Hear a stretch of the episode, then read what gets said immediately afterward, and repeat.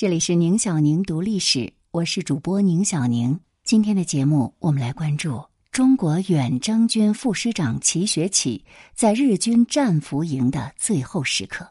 文章来源：短史记、腾讯新闻，作者：于歌、蒋京飞。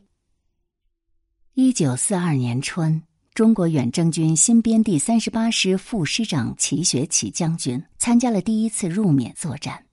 在仁安羌救援英军行动中，他先行奉命率第幺幺三团抵达前线，并与英军协调配合。在战略撤退阶段，他不幸被日军俘虏，于一九四五年三月在仰光监狱遇难。关于他生命的最后时刻，留下了很多历史谜团，长期以来未能澄清，以讹传讹之说甚多。笔者经多方搜集中日英美史料，并仔细爬书，大致厘清经过，谨撰此文以告慰先烈。战斗与失踪的经过。一九四二年五月五号，新三十八师第幺幺三团奉杜聿明第五军命令。星夜赴伊洛瓦底江西岸之截沙占领阵地，对上游巴莫方向严密警戒，掩护第五军右侧背。五月十号，第五军军长杜聿明召集各师长及直属部队长在英多军部开会。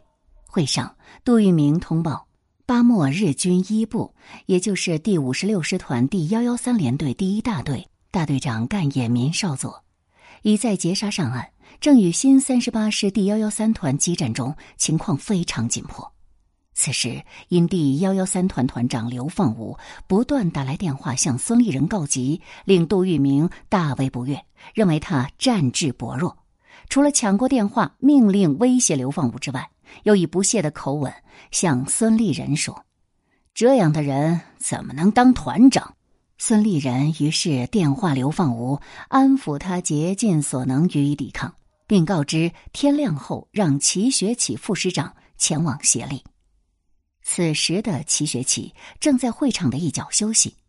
五月七号，齐学启奉命押运在仁安羌缴获的日军两艘中型轮船，护送百多名逃难华侨及在仁安羌战斗中牺牲的第幺幺三团三营营长张琪遗体，溯伊洛瓦底江而上，于十号凌晨到达截沙。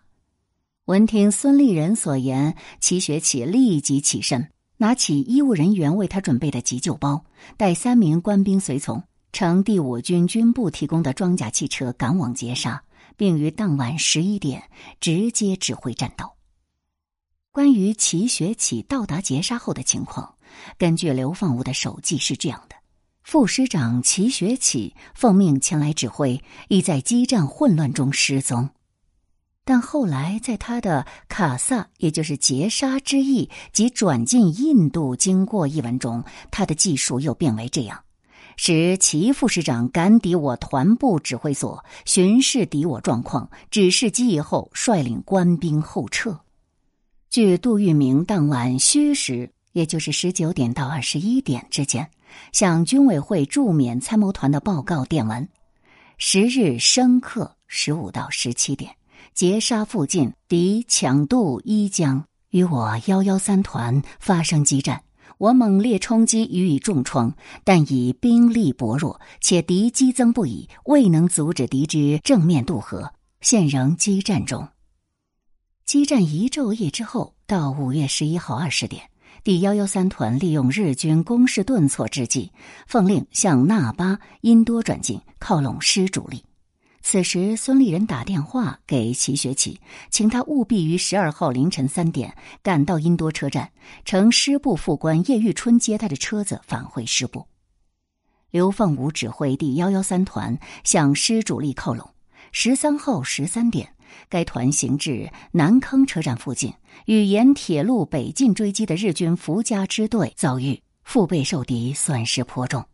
因连日苦战未得休息，而日军尾追不舍，为避免决战，乃辗转进入孟放大山的东南路，忍饥耐渴，潜伏待机。五月十二号凌晨，新三十八师副官叶玉春如期赶到印多车站，按约定等候了四个小时，却不见齐学启从截杀归来。原来，齐学启乘第五军配属的装甲汽车，先赶到了曼西，向第五军归还车辆，并向杜聿明报告了截杀战况及师长孙立人令其归队的通知。得到杜聿明准许后，原打算另找车子赶到印多的约定地点。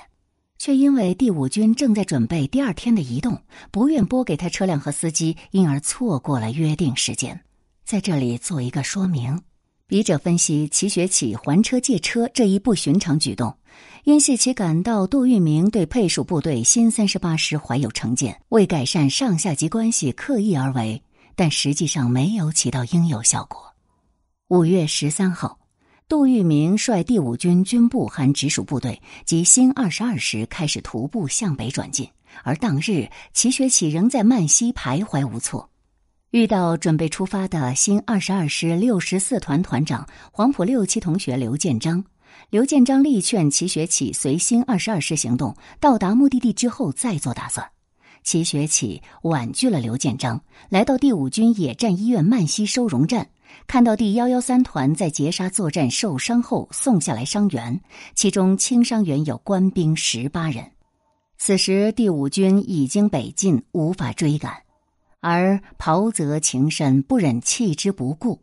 齐学启决心与伤员共患难，带领他们密路西进，追寻师主力。当日新三十八师主力经文多阻击战斗，于当晚已撤至平黎铺附近。这里位于曼西以南约七十五公里，但齐学启无法得知。此后，齐学启及所带领的这些伤员就和新三十八师失去联系，再也未能归队。受伤被俘后遭刺杀。当新三十八师脱险进入印度南姆加后，从英方医院转来一名该师士兵，是当时随齐学启行动而唯一的脱险者。据这位士兵讲述。五月十九号，副师长齐学启率伤员自孟康乘竹筏沿钦敦江漂滑至霍马林以南八英里处，突遭日军骑兵追来，在敌轻重机枪扫射下，除二三人侥幸跳水逃生外，其余的人不是牺牲就是重伤。齐学启下落不明。而经笔者查证，在这个士兵的讲述中，五月十九号应该是五月二十一号，清墩江应该是它的支流乌尤河，霍马林以南应该是霍马林以东。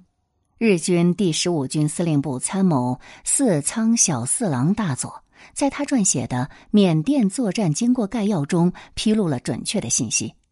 原田部队先遣队于二十一号十一点，在孟康西方八公里处俘获了新三十八师副师长齐学启少将。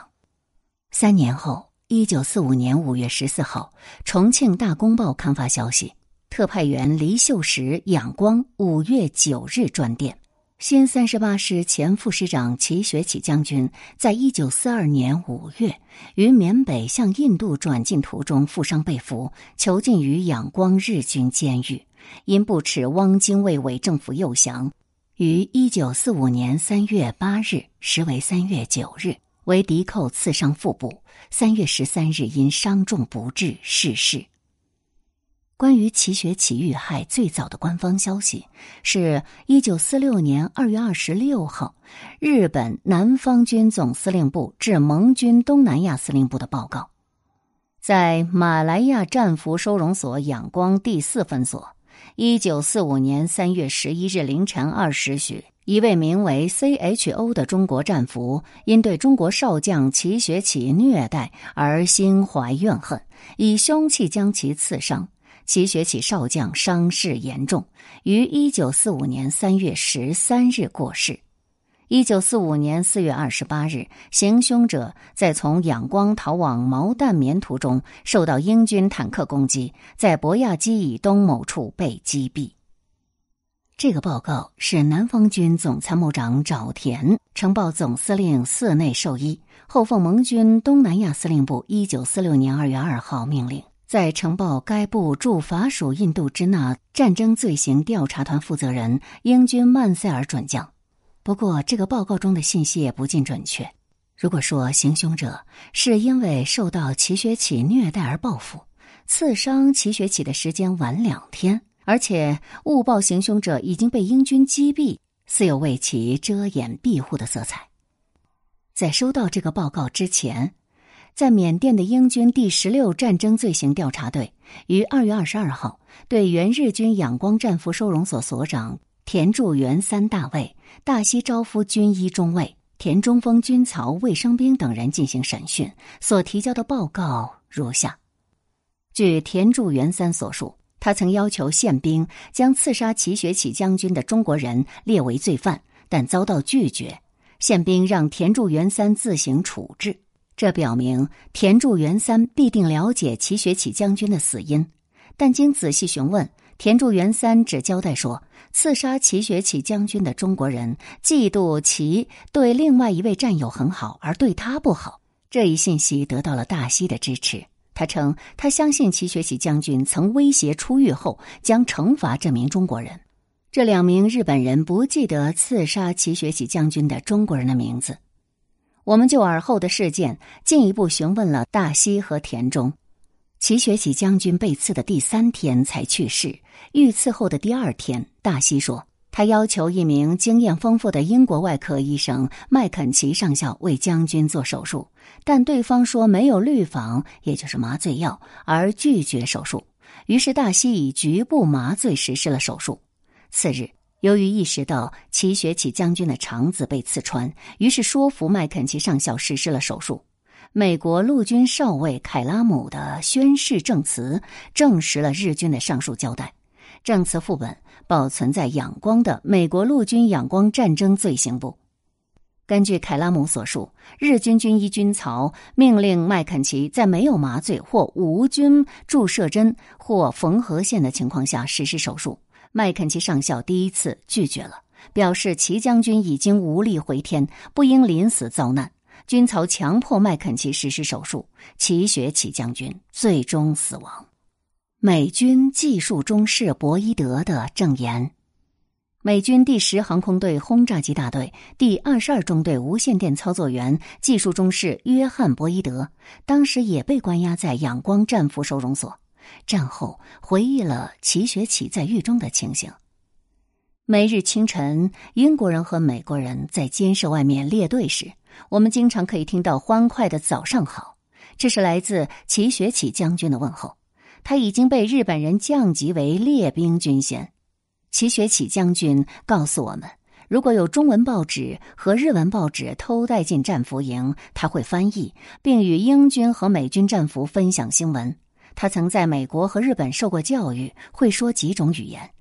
齐学启将军坚决拒绝帮助日本人，此举致使他立即被日本人单独关押。日本宪兵提审了他，对他实施了酷刑，并且殴打了他，多次不给他食物和水。尽管如此，他从未失去定力或信心，总是努力把微笑留给被俘的战友。一天，日伪政府的一个代表团由伪陆军部长叶鹏带队，共十二人。来到仰光监狱，他们身着光鲜整洁的中国军队制服，看起来官气十足。他们在监狱看到像齐学启将军这样的高级将领，表达了震惊之情，声称齐将军是一位友军将领，而且是同胞。他们坚持要求让齐将军洗个澡，并提供一身合适的着装，然后陪着齐将军到监狱外面吃了一顿饭。齐学启欣然享受此种待遇，但讨论到他们到访的真正原因时，代表团团长说：“他们来接齐学启将军回到南京，加入中国的新政府。他们一直说日本人是亲善之人。他们让齐学启将军签署一份证明，宣布他对新政府的善意，并愿为其效劳。如此之后，他们将会给予齐将军自由。”尽管齐学启将军说他非常喜欢饭宴和外出，但断然拒绝了劝降。对于齐将军不要这次自由的机会，而选择仍然留在监狱，代表团的成员百思不得其解。齐学启将军又被单独监禁了。我们还曾得知他又遭受了刑讯。现在我们很少看见齐将军了。绝大多数时候，日本人将他与外界隔绝，但在任何可能有机会的时候，他会继续传递出消息。他们一直保持乐观。齐学启将军被解除单独监禁后不久，他回到了营房，躺在自己的铺位上，他被人刺伤。他遭到了自己一个士兵的攻击，这名士兵已经投靠了日伪政府。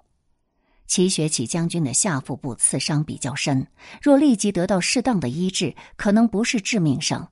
当然，他没有得到及时的治疗。齐学启将军遇袭后的下午，麦肯齐上校受召而来，一名翻译告知他说，齐学启肝脏受伤，日本人让麦肯齐上校给将军做手术。麦肯齐建议将齐学喜将军转到地方或军队医院，然后进行外科手术，但日本人拒绝了。次日早晨，军医看了从齐学喜将军伤口处解下来的一条绷带，军医看到伤势不太好，他的肠子已被刺穿。如果要救将军的性命，必须立即进行外科手术。麦肯齐再次建议为将军提供适当之医疗，但日本人还是拒绝了。英国军医同意实施外科手术。一个小时之内，麦肯齐就为将军实施了外科手术。拉姆齐少校再次协助麦肯齐上校。当时有两名军医照顾在单独监禁室的五名美国飞行员。日本人为军医们提供了两副橡胶手套和两件外科手术衣。麦肯齐告诉齐学启将军说，他和拉姆齐会竭尽全力。而经过粗略的手术之后，麦肯齐告诉齐学启将军，他无能为力，深感歉意。齐学启将军表示他理解。随后被日本人带走。大约三十六个小时之后，他去世了。英军麦肯齐军医上校的证言。战后，麦肯齐军医上校在他的回忆录中。也记述了齐学启被害以及他为齐学启做手术的经过。一天晚上十一点多，这指的是一九四五年三月九日，齐将军在自己的床铺上被一名中国士兵刺伤。这名士兵背叛了国家，被南京伪国民政府收买了。伪政府的人经常来到中国战俘的监仓，游说战俘加入叛国阵营。在这件事情上，他们做得十分成功。齐学启被凶徒以一把锋利的单刃刀深入刺伤下腹肚脐之上的部位。如果能够实时接受手术，伤口应该不会构成生命威胁。很不幸，狱吏们麻木不仁，没有采取任何行动。我们被日本士兵来回到中央水塔拿取医疗用品的声音吵醒。不过，我们直到第二天的早上才知道齐将军被刺伤了。第二天的下午，翻译员再次传召我到水塔的空房，里面已坐着先前见过的日军中尉。翻译员向我说：“中尉说，齐将军的肝脏受了伤，他要你为他动手术。”中尉跟翻译员说话时发出一阵牢骚的声音，显得很不耐烦。这个直截了当的要求使我惊愕，身体不期然稍微向后倾。即使如此，我仍然通过翻译员有礼貌的告诉他，这个做法并不寻常，没有检查病人便动手术。我向他提议把齐将军送到军方医院里的手术室实行手术。然而，这个建议并没有使中尉释怀。我要你为他动手术，他吆喝着说，同时对翻译员怒目而视。我再次尝试坚持要先见病人才给予意见，判断在什么条件下实行手术。我得到秘密消息是齐将军要求见英国医官的。我的态度激怒了中尉，他开始用日文咒骂我：“走开！”翻译再次嘘声说：“我转身便离开。”由此便结束了这次极不寻常的专业咨询会面。与此同时，齐将军的情况当然没有任何改善。我对将军的情况一无所知，直到第二天早上，一名日军医护员来到我这里，交给我一块从齐将军伤口拿来的敷料，这是由印度籍军医拉奥上尉传送过来的。当天，他负责看护齐将军。现在我不需要见病人了。那些排除物浸透了整块敷料，排出物充满了带有异味和不清洁的液体，是由腹膜以及消化肠道而来，还夹杂了一些辣椒籽。我完全清楚是什么情况了，那伤口一定是刺穿了齐将军的肠道造成的，手术必须马上进行。我将这会造成严重后果的信息传递给拉奥，建议他立即将事情告诉监狱长以及日军军医。我后来查明，消息已经传达。虽然事态严重迫切，但等到下午四点，中尉军医才走到我们监舍，传召我见面。我将通知拉奥上尉的情况告诉了他。证据显示，毫无疑问，齐将军的肠道受损，出现腹膜中毒感染，尤其是已经过了四十八小时。我补充说，现实已过了一段很长的时间，但齐将军受到感染仍没有治理，他的生存机会很渺茫。中尉听后就离开，与监狱长商量。十分钟后他回来，令我按照他们的要求动手术。我唯有同意，但要求拉姆齐少校担任我的助手。一小时后便开始手术。我尽力从三号监舍裁缝处收藏的缝线中找来一卷棉线。幸好在这场合，日军提供了两对胶手套，这让我们感到很大的欣慰。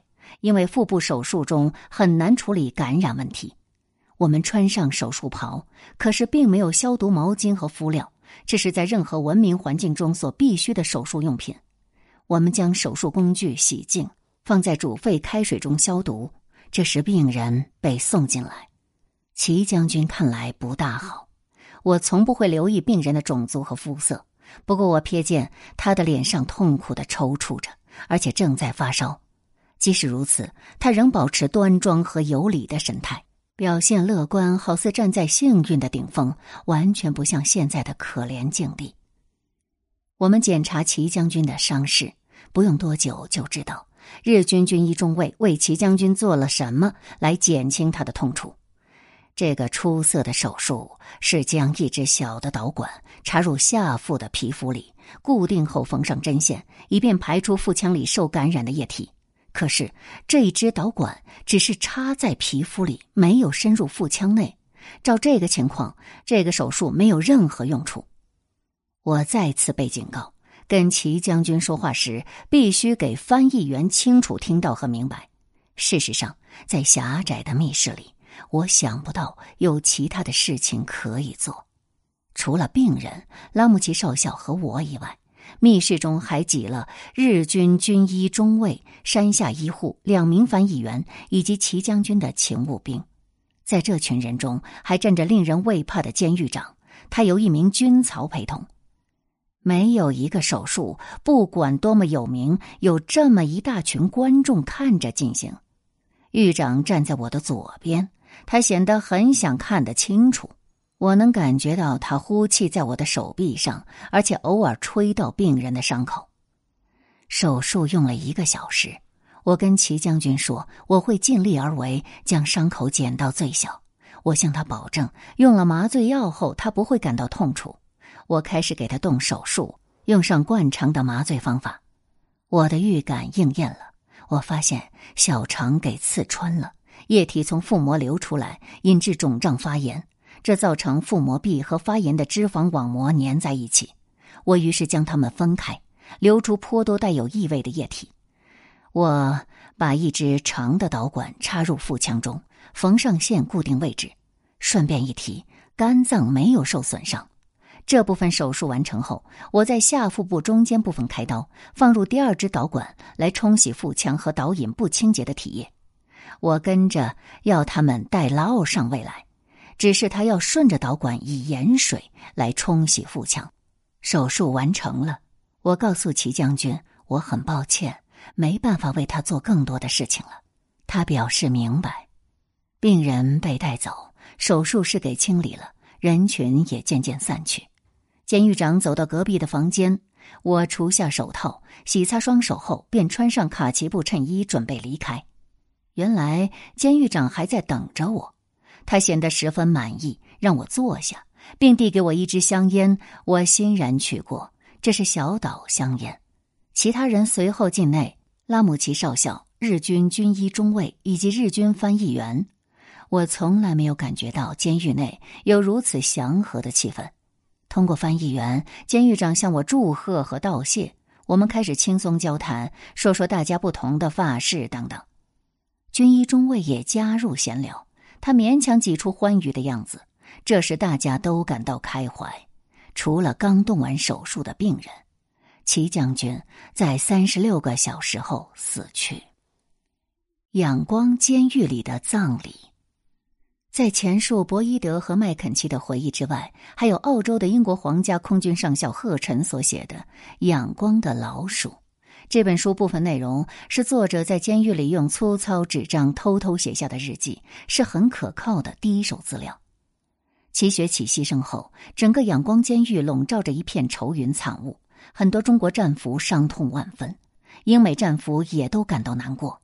这样一位谦谦君子、受过良好西方大学教育的青年将领，竟被自己国家的辩解者谋害了。但是他们不明白，为什么齐将军死后，中国战俘竟推选了一名叛逆者作为监舍代表，以替代齐将军原来的角色。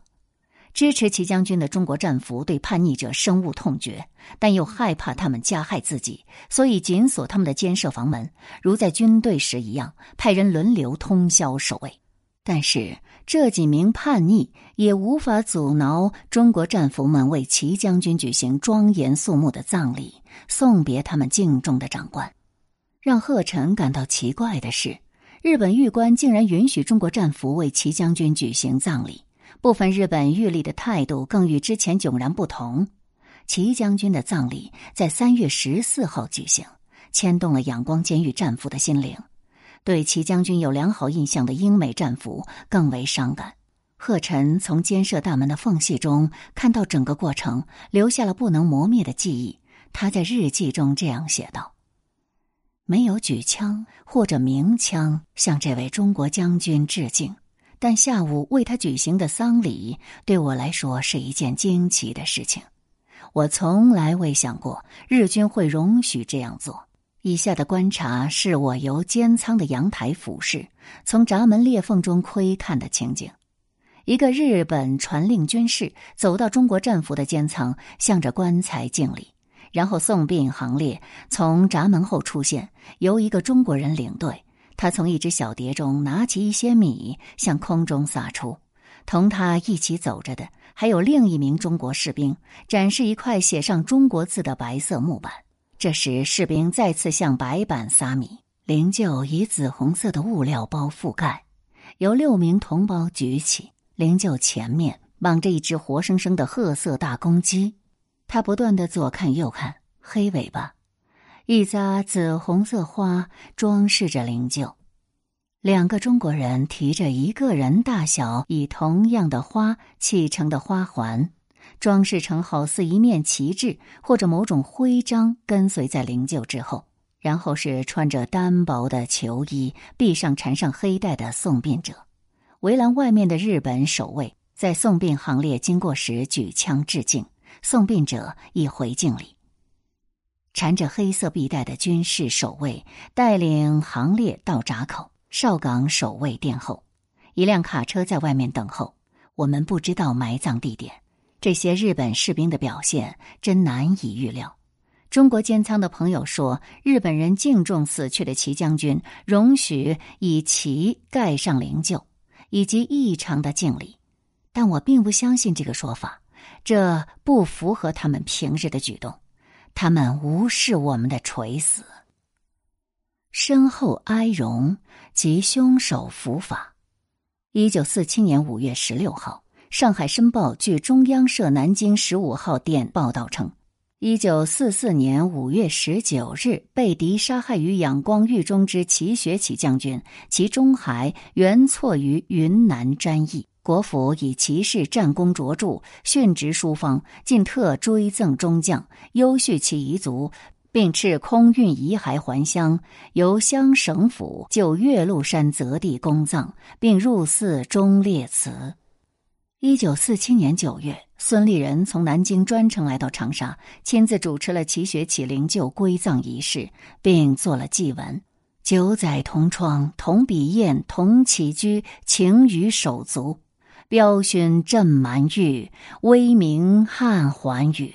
君筹壮志，功垂青史，湘水湘云存浩气。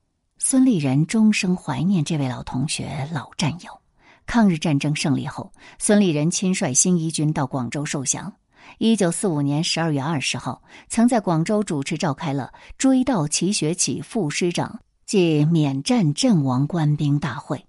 另据台湾国使馆档案。凶手张吉祥系受蔡宗夫收买，唆使行凶。